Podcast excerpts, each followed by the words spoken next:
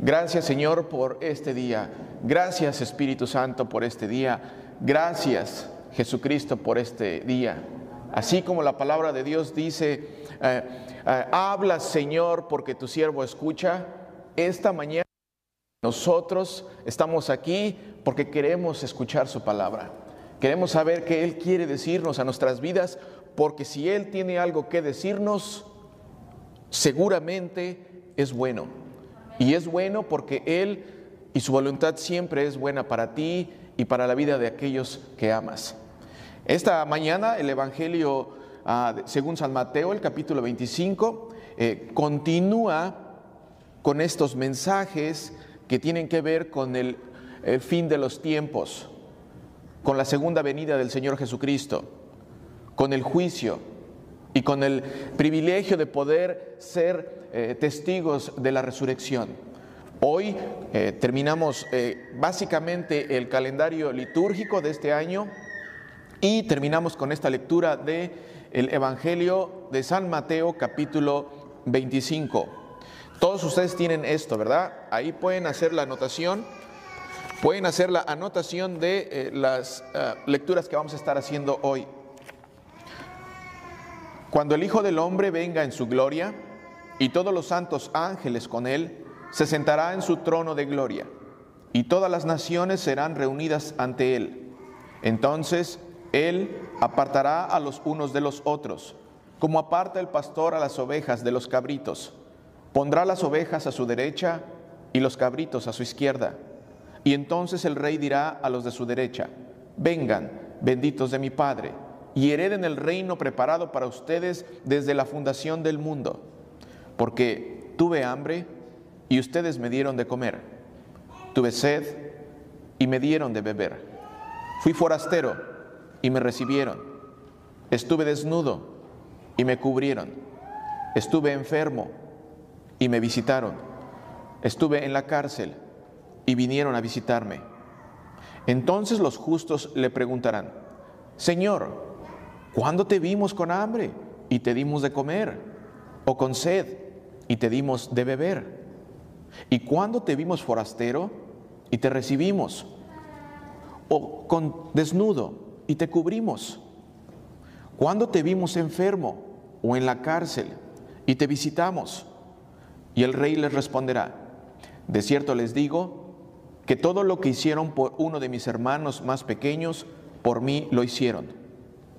Entonces dirá también a los de la izquierda, apártense de mí, malditos, vayan al fuego eterno, preparado para el diablo y sus ángeles, porque tuve hambre y no me dieron de comer, tuve sed y no me dieron de beber, fui forastero y no me recibieron, estuve desnudo y no me cubrieron, estuve enfermo y en la cárcel y no me visitaron. Ellos a su vez le preguntarán, Señor, ¿cuándo te vimos con hambre o con sed o forastero o desnudo o enfermo o en la cárcel y no te servimos? Y él les responderá, de cierto les digo que todo lo que no hicieron por uno de estos más pequeños, tampoco por mí lo hicieron. Entonces, estos irán al castigo eterno y los justos irán a la vida eterna. Palabra de Dios. Cuando el Hijo del Hombre venga en su gloria. Esto es algo que hemos estado eh, meditando durante estas semanas pasadas. Todos sabemos quién es el Hijo del Hombre, el mismo que está dando esta palabra. Jesucristo. Cuando el Hijo del Hombre, cuando Jesucristo venga en su gloria. Cuando Jesucristo venga en su gloria y todos los santos ángeles con él, se sentará en su trono de gloria. ¿A qué día se refiere? Al segundo regreso de Jesucristo, al día de la resurrección. Y todas las naciones serán reunidas ante Él. Nicole, si puedes poner el versículo. Cuando el Hijo del Hombre venga en su gloria y todos los santos ángeles con Él se sentará en su trono de gloria. Y todas las naciones serán reunidas ante Él. Esta es una clara imagen, queridos hermanos, del segundo regreso de nuestro Señor Jesucristo, del día del juicio, del día de la resurrección. y también es una muestra del cumplimiento de la gran comisión. Versículo 32, y todas las naciones serán reunidas ante Él, ante Dios. Como les digo, esta es una referencia a la gran comisión, Mateo 28. Vayan a todas las naciones y háganlos mis discípulos, discípulos y bautícenlos en el nombre del Padre y del Hijo y del Espíritu Santo y enséñenles a cumplir todas las cosas que les he mandado. Y yo estoy con ustedes hasta el fin del mundo. ¿Cuál es el fin del mundo? Este momento. El momento en el cual el Señor Jesucristo reúne a todas las naciones ante Él. Entonces, versículo 28, Él apartará a los unos de los otros, como aparta el pastor a las ovejas de los cabritos. Versículo 32, perdón. Esto es importante, queridos hermanos, porque el Señor Jesucristo nos está diciendo que entonces Él apartará a los unos de los otros como aparta el pastor a las ovejas de los cabritos. Apartará a los unos de los otros. ¿Qué quiere decir? ¿Quiénes son las ovejas? Las ovejas son aquellos que siguen a su pastor. Las ovejas son aquellos que escuchan a su pastor y le siguen. Los cabritos normalmente, si hablamos de, un cabrito en realidad y de una oveja, el cabrito hace lo que quiere. El cabrito no realmente no obedece a su pastor. El cabrito siempre hay que estarlo como arriando o tratar de mantenerlo siempre dentro del carril. Pero las ovejas siempre escuchan la voz de su pastor y le siguen. Aquí el Señor Jesucristo está haciendo una referencia a las ovejas y a los cabritos. ¿Quiénes son las ovejas? Los pecadores penitentes. ¿Quiénes son los pecadores penitentes? Aquellos que se han arrepentido, aquellos que reconocen que son pecadores y que necesitan el perdón de Dios. ¿Quiénes son los cabritos? Aquellos pecadores que no se arrepienten. Aquellos que dicen, yo no te perdono. Aquellos que dicen, yo no olvido lo que me hiciste. Aquellos que dicen, no te voy a perdonar esto nunca. Jesucristo, bien claro, está definiendo quiénes son las ovejas y los cabritos. ¿Y por qué está hablando de que va a reunir a ellos dos? Porque el día de la resurrección, el día de la segunda venida del Señor Jesucristo, ese día van a resucitar también todos aquellos que ya murieron. Y van a resucitar pecadores y no pecadores. Van a resucitar pecadores y no pecadores, unos para vida eterna y otros para juicio o castigo eterno. Versículo 33. Pondrá las ovejas a su derecha y los cabritos a su izquierda. Ahora, como les digo, las ovejas en este caso son los creyentes los bautizados, los arrepentidos por sus pecados, los perdonados. Las ovejas son todos aquellos que han sido justificados. Bien importante, bien importante. Todos aquellos que hemos sido justificados. Y hemos sido justificados por la sangre del Cordero sin defecto y sin mancha. Punto. Nadie más, no más. No hay nadie más. Esa es la única forma en la cual uno puede ser justificado. ¿Qué quiere decir ser justificado? Ser justificado quiere decir que de alguna manera ha sido perdonado. De alguna manera todos tus trapos sucios los ha aventado hasta el fondo del mar Dios y ahora te ve con ojos de misericordia. Y te ve con ojos de misericordia viendo al Cordero de Dios, a Jesucristo. Jesucristo es el único que te puede presentar justo ante el Padre. Jesucristo es el único que nos puede presentar justificados en el día del segundo regreso de nuestro Señor Jesucristo, en el día del juicio. Y entonces el rey dirá a los de su derecha, esto es importante, queridos hermanos, porque estar a la derecha de Jesucristo es un lugar de privilegio. Y esto es importante. Atención, él es el que nos pone en su lado derecho. Él es el que aparta y Él es el que nos pone en su lado derecho. Él es el que decide quién va a la derecha. Él es el que decide quién pone a quién pone a la derecha. Y después de que Él es el que decide, no tú, no yo. Después de eso, miren las palabras que dice el Señor Jesucristo. Y entonces el rey dirá a los de su derecha, vengan, benditos de mi Padre, y hereden el reino preparado para ustedes desde la fundación del mundo. ¿Qué quiere decir desde la fundación del mundo? Quiere decir que la voluntad de Dios es que no te pierdas. La voluntad de Dios es que te salves. Que la voluntad de Dios es siempre querer salvar a los pecadores. Siempre está buscando a los pecadores. Siempre te está buscando a ti. Siempre nos está buscando a cada uno de nosotros todos los días de nuestra vida. Y es por eso que el Señor dice estas hermosas palabras, dulces como la miel. Vengan, benditos de mi Padre, y hereden el reino preparado para ustedes desde la fundación del mundo. ¿Cuál es lo contrario a bendito? Maldito. Y más adelante lo vamos a ver. Vengan, benditos de mi Padre. ¿Qué quiere decir bendito? Bendecido, santificado, apartado. Que el Espíritu Santo eh, se ha derramado en la vida de todos aquellos que son benditos. Y que todos los que son benditos tienen fe en el Señor Jesucristo.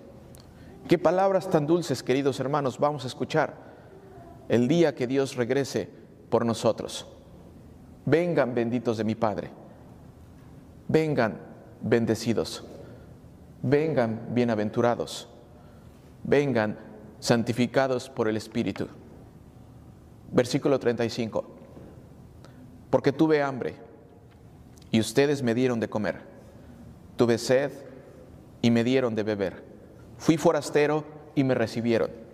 Ahora, atención aquí, porque tuve hambre. ¿Cómo es posible que Dios tenga hambre? ¿Cómo es posible? Porque tuve hambre, tuve.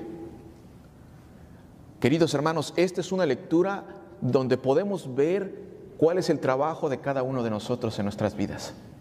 Y esto es algo que nos va a abrir los ojos. Y esto es algo que nos va a bendecir a cada uno de nosotros. Y esto es algo que va a reafirmar tu vocación. Tu vocación como papá, tu vocación como trabajador, como empleado, tu vocación como hija, como hijo y tu vocación como mamá. ¿Por qué? Porque mira lo que dice la lectura, porque tuve hambre y ustedes me dieron de comer.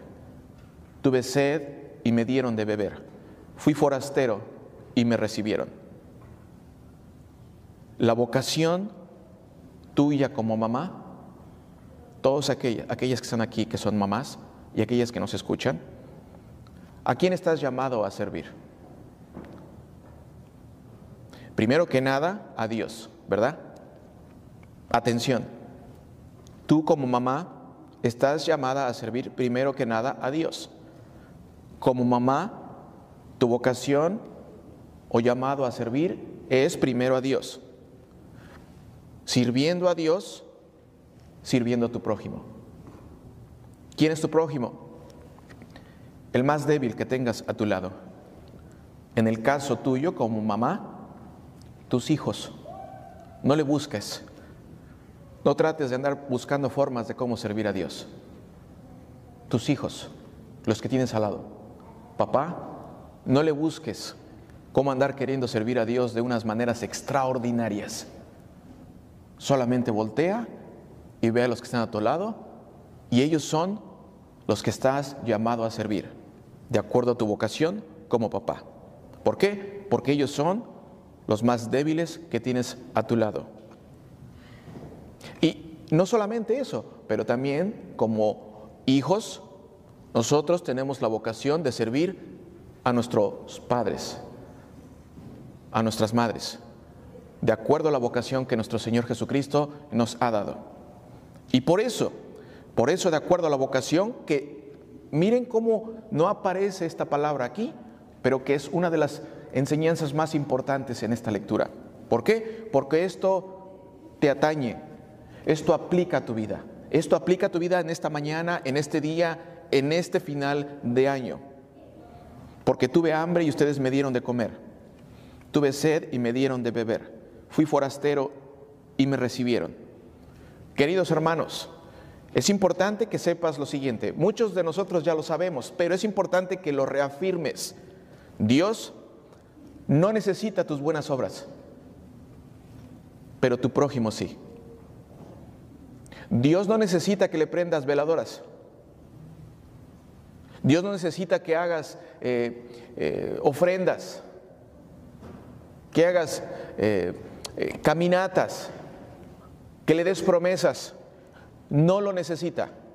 Dios, Dios busca que tú sirvas a tu prójimo, porque sirviendo a tu prójimo, sirves a Dios.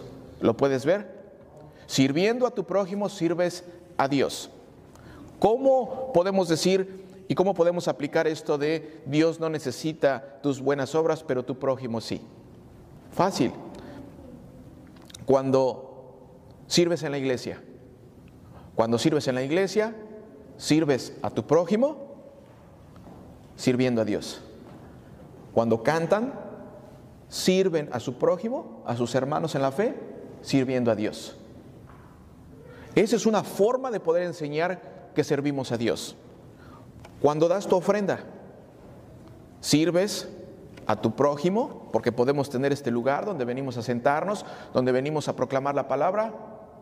Cuando damos la ofrenda, servimos a nuestro prójimo sirviendo a Dios, porque la, la proclamación de su palabra continúa.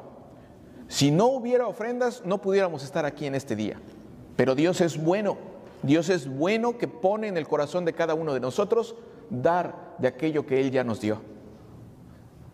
Pone en nuestro corazón dar de aquello que Él ya nos dio para que continuemos sirviendo a Dios, sirviendo a nuestro prójimo. ¿Cómo podemos servir a Dios? Cuando perdonas a los que te ofenden. Sí. Cuando perdonas a los que te ofenden, sirves a Dios. ¿Por qué? Porque sirves a Dios perdonando así como Él te perdona a ti. Como Él perdona tus trapos sucios. Así. Cuando no perdonas, entras en una situación difícil con Dios. ¿Cómo sirves a Dios? Cuando le das de comer a tu perrito o a tus mascotas. Sirves a Dios cuidando de su creación cuando los cuidas, cuando los alimentas. Cuando haces eso estás sirviendo a la creación de Dios y por ende estás sirviendo a Dios. Cuando separas la basura, orgánicos y no orgánicos, sirves a Dios cuidando de su creación, ¿verdad? Sirves a Dios cuidando de su creación. Cuando te paras temprano para irte a trabajar, Sirves a tu esposa y a tus hijos yéndote a trabajar, sirviendo a Dios, de acuerdo a tu vocación como proveedor. Mamá, cuando te paras temprano para levantar a tus hijos, darles de desayunar y estar atento durante toda su clase para que no se distraigan en la computadora.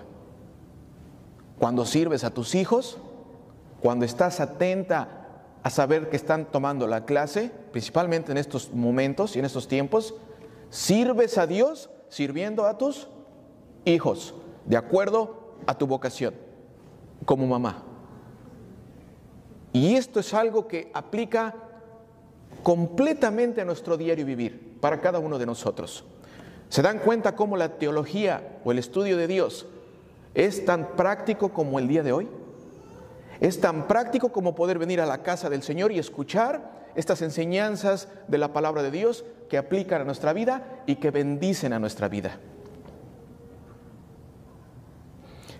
Cuando, cuando los traes a la escuela, a tus hijos, cuando los recoges, sirves a Dios sirviendo a tu prójimo. Versículo 36. Estuve desnudo y me cubrieron Estuve enfermo y me visitaron. Estuve en la cárcel y vinieron a visitarme. Entonces los justos, versículo 37, ¿quiénes son los justos? Los que han sido justificados por Jesucristo, los que han sido salvados, los que han sido perdonados a través de la muerte sacrificial de Jesucristo. todos los que sean arrepentidos, todos los que son perdonados por Jesucristo. Entonces los justos le preguntarán, Señor, ¿cuándo te vimos con hambre y te dimos de comer o con sed y te dimos de beber? ¿Se, dan cuenta cómo estos hombres o estas personas en ningún momento fueron conscientes de lo que estaban haciendo? ¿Por qué? Porque estaban enfocados sirviendo a su prójimo. Y cuando te enfocas en servir a tu prójimo, en servir a tus seres amados, en servir a tu, a tu papá, a tu mamá, a tus hermanos, a tus hijos. Cuando te enfocas en eso, automáticamente estás sirviendo a Dios. Por eso ellos dicen, Señor, ¿cuándo te vimos con hambre y te dimos de comer? ¿O con sed y te dimos de beber? Señor, ¿cuándo te vimos? No se dieron cuenta que estaban sirviendo a Dios. Y no se dieron cuenta que estaban sirviendo a Dios porque estaban sirviendo a su prójimo. ¿Lo pueden ver?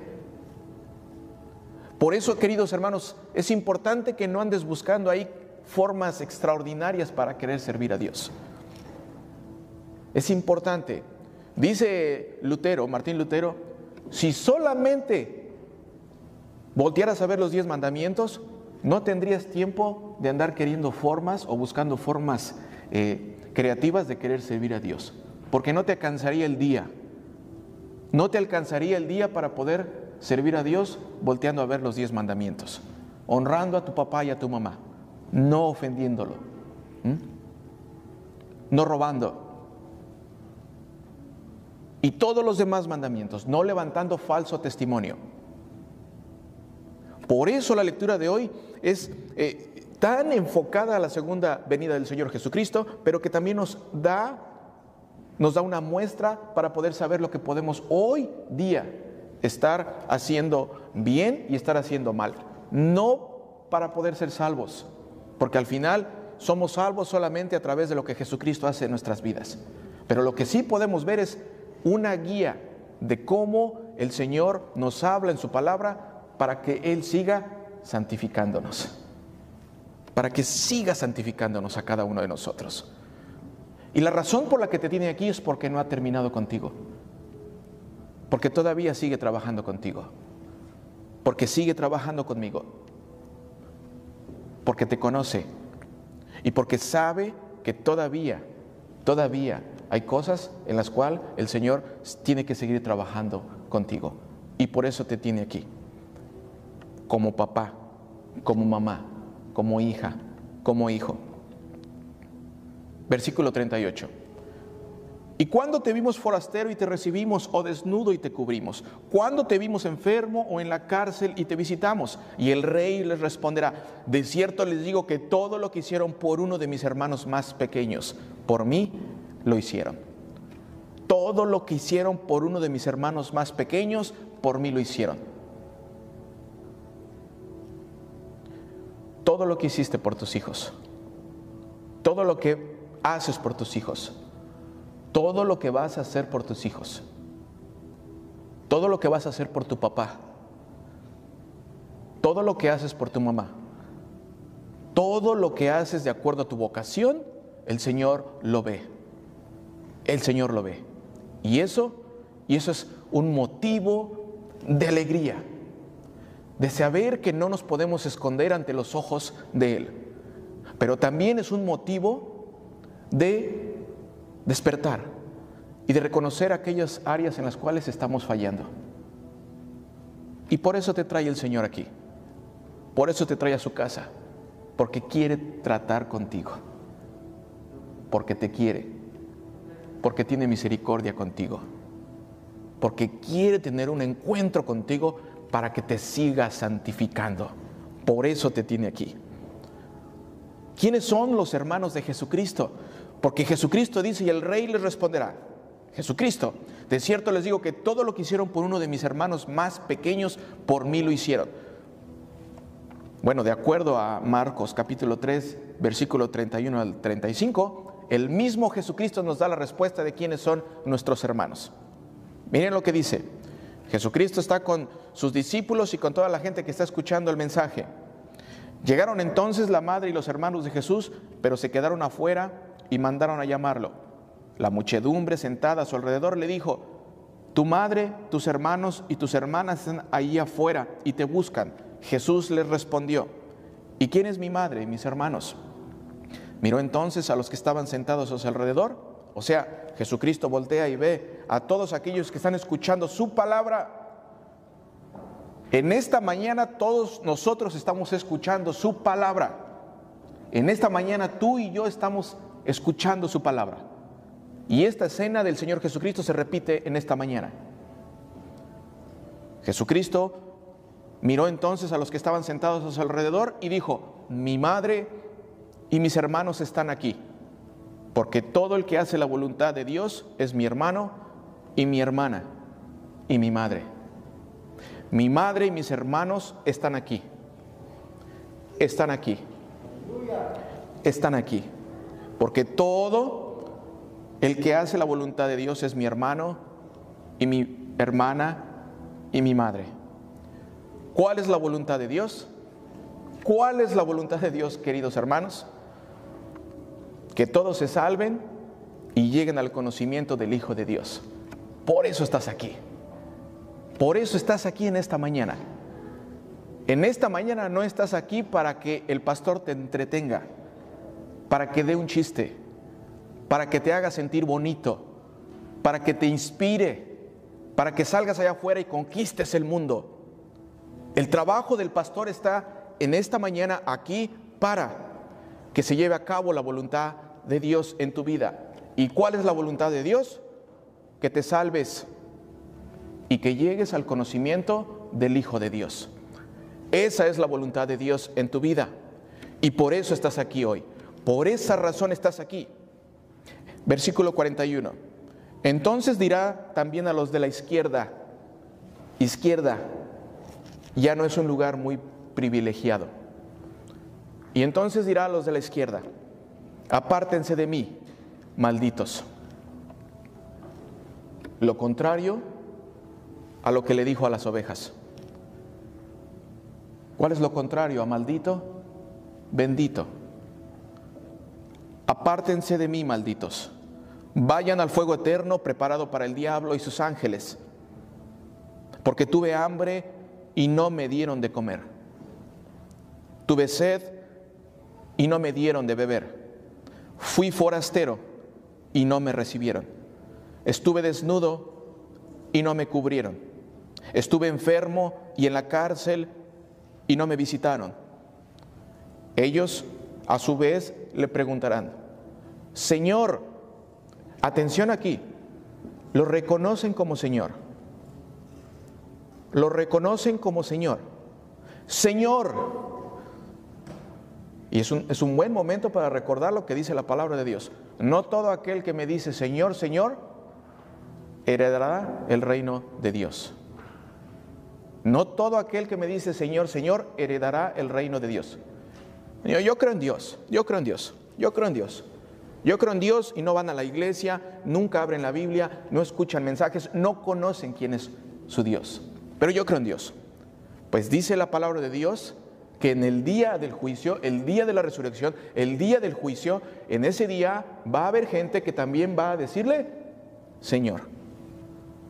Pero Jesucristo dice, no todo aquel que me llame Señor heredará el reino de Dios. Señor, ¿cuándo te vimos con hambre o con sed o forastero? desnudo, enfermo o en la cárcel y no te servimos? Y él responderá, de cierto les digo que todo lo que no hicieron por uno de estos más pequeños, tampoco por mí lo hicieron. Todo lo que no hicieron por uno de estos más pequeños, tampoco por mí lo hicieron. Versículo 46. Entonces estos irán al castigo eterno y los justos heredarán, irán a la vida eterna. Entonces estos irán al castigo eterno y los justos irán a la vida eterna. Queridos hermanos y hermanas, todas estas lecturas por las últimas semanas apuntan al segundo regreso del Señor Jesucristo. Todas estas lecturas tienen un sentido de urgencia. Todas estas lecturas tienen un sentido de urgencia. ¿Por qué? Porque el Señor está pronto para regresar. El Señor va a regresar. El Señor desde hace dos mil años ha prometido que va a regresar. Y no sabemos cuándo va a regresar. Pero lo que sí sabemos es que Él te tiene paciencia y que te tiene aquí, escuchando su mensaje. Y te tiene aquí escuchando su mensaje para que puedas reconocer que Él es tu Salvador, para que Él es el único camino, la verdad y la vida. Gracias a Dios que todavía no regresa. Gracias que hoy nos tiene aquí todavía. Gracias a Dios que hoy Él nos da una oportunidad más para reconocer nuestros pecados y pedirle perdón a Él. Y te perdona. Sí te perdona. Te perdona. Perdona tus negligencias. Si le pides perdón a Dios por lo negligente que has sido con tus seres queridos, Él promete perdonarte. Y no solamente perdonarte, restaurarte. Gracias a Dios que hoy Él nos da una oportunidad más para reconocer nuestros pecados, queridos hermanos, y pedirle perdón a Él. Gracias a Dios que hoy podemos reconocer su señorío en nuestras vidas. Hoy podemos reconocer su poder. Hoy podemos reconocer su gloria. Pero sobre todo podemos reconocer la misericordia que te tiene. Amén. Porque te tiene aquí.